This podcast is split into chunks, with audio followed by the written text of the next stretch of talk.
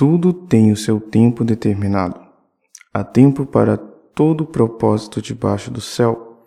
Há tempo de crescer e tempo de morrer, tempo de plantar e tempo de arrancar o que se plantou, tempo de matar e tempo de curar, tempo de derrubar e tempo de construir, tempo de chorar e tempo de rir, tempo de plantear e tempo de saltar de alegria, tempo de espalhar pedras e tempo de ajuntar pedras, tempo de abraçar e tempo de deixar de abraçar, tempo de procurar e tempo de perder, tempo de guardar e tempo de jogar fora, tempo de rasgar e tempo de costurar, tempo de ficar calado e tempo de falar, tempo de amar e tempo de odiar, tempo de guerra e tempo de paz. Que proveito tem o trabalhador naquilo que se afadiga? Viu o trabalho que Deus impôs aos filhos dos homens para com ele os afligir. Deus fez tudo formoso no seu devido tempo. Também pôs a eternidade no coração do ser humano, sem que esta possa descobrir as obras que Deus fez desde o princípio até o fim. Sei que não há nada melhor para o ser humano do que alegrar-se e aproveitar a vida ao máximo. Sei também que pode comer, beber e desfrutar o que se conseguiu com todo o seu trabalho. É dom de Deus.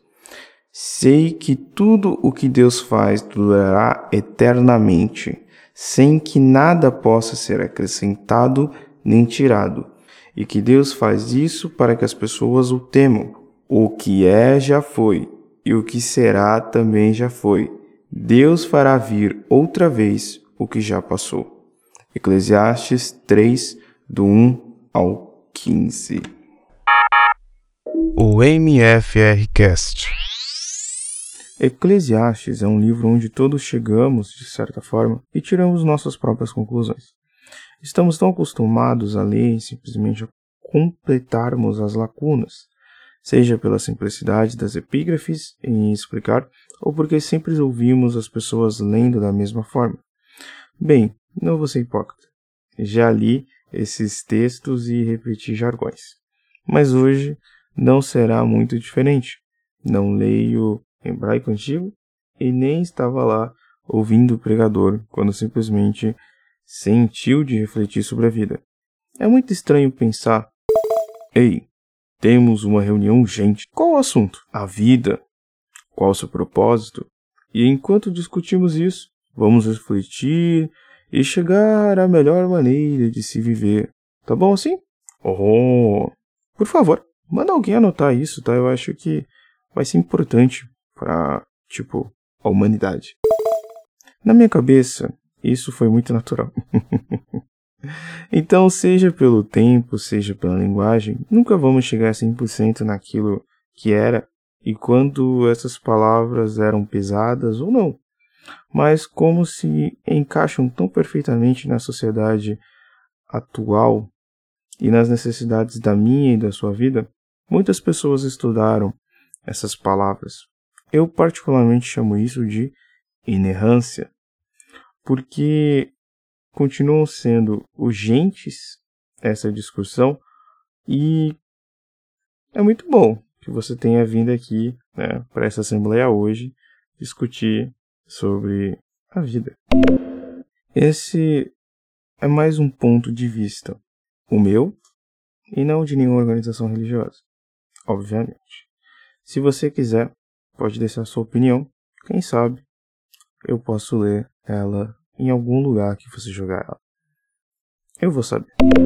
O autor de Eclesiastes vê a Deus como insondável, um Deus transcendente que atua na história humana de maneira incompreensível. É assim que os autores da revista Vértice da USP, no ano de 2015, vê o retrato de Deus no livro de Eclesiastes. Quando olho para o texto, li no começo vejo uma sentença. Tudo tem o seu tempo determinado, e há tempo para todo o propósito debaixo do céu. N.A.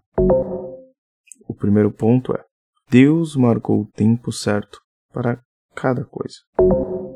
E em sete versículos, com momentos de oposição, onde é preciso fazer algo no tempo certo e contrário no tempo certo também.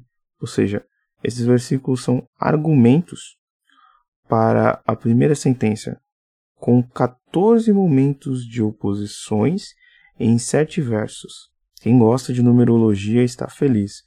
São duplamente perfeitos dentro de um período perfeito. Como são judeus, quem está ouvindo com certeza está pensando nessa lógica. Aqui já temos pontos para falar do pecado, que é fazer as coisas que Deus preparou fora do tempo certo, desejando antes e nos recusando também a fazer. Tudo, obviamente, com a base do pecado que é o ego, que faz desconfiar de Deus, negar sua vontade e achar que ele não sabe o que está fazendo. Mas o texto não acaba aqui. Nos resta perguntar, com tanta perfeição, como viver? Primeiro, o autor repete uma pergunta que ele já fez antes. A pergunta é: o que é que a pessoa ganha com todo o seu trabalho? Qual a vantagem de seguir a perfeição de Deus ou de ajuntar coisas? Se vai ter um tempo de perder? Se vai ter um tempo de dor? Bem, para esse monte de perguntas, eu responderia: Parabéns, você agora sabe que vai passar por vários momentos e você tem a sabedoria e esse livro de Eclesiastes que foi escrito antes de Cristo que está dizendo: Viva, alegre-se, que vai acabar. Amanhã você pode chorar. Se prepare para tudo. E isso é interessante. Não tem faculdade para isso.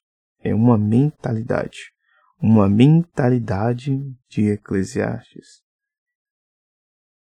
Na mentalidade de Eclesiastes, Deus é ilimitado, poderoso, além da compreensão e perfeito.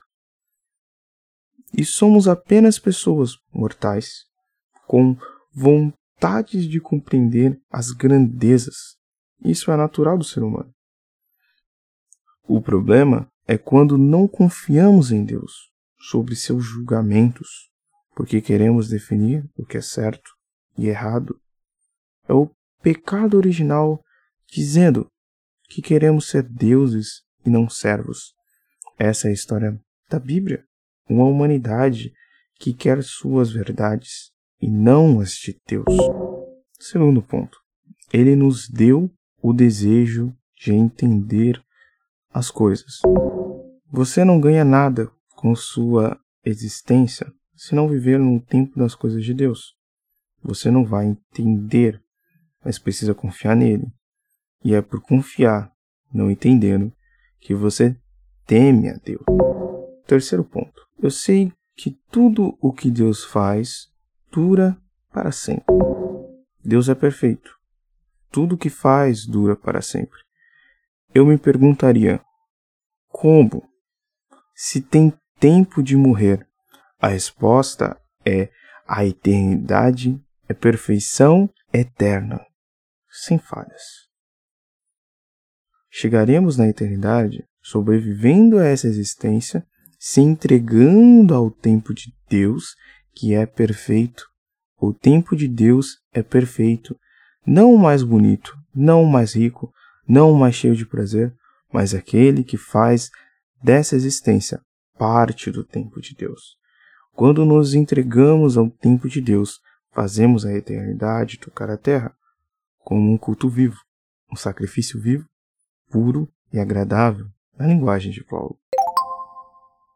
Viver o tempo de Deus é ter fé, e ter fé é enxergar o controle de Deus sobre o mundo. Ele nunca perdeu o controle. Ao invés de viver essa dor como alguém que não tem Deus. Que tal se lembrar que o tempo dele é perfeito eternamente? Como eu costumo dizer, o que tiver de acontecer, vai acontecer. Mas completando esse pensamento, é, mas independente do que aconteça, Eu não posso e não quero viver outro tempo senão aquele que Deus quer que eu viva. Isso dói e é muito difícil, eu sei. Eu estou tentando, como disse Jesus de Chosen. Acostume-se com o diferente.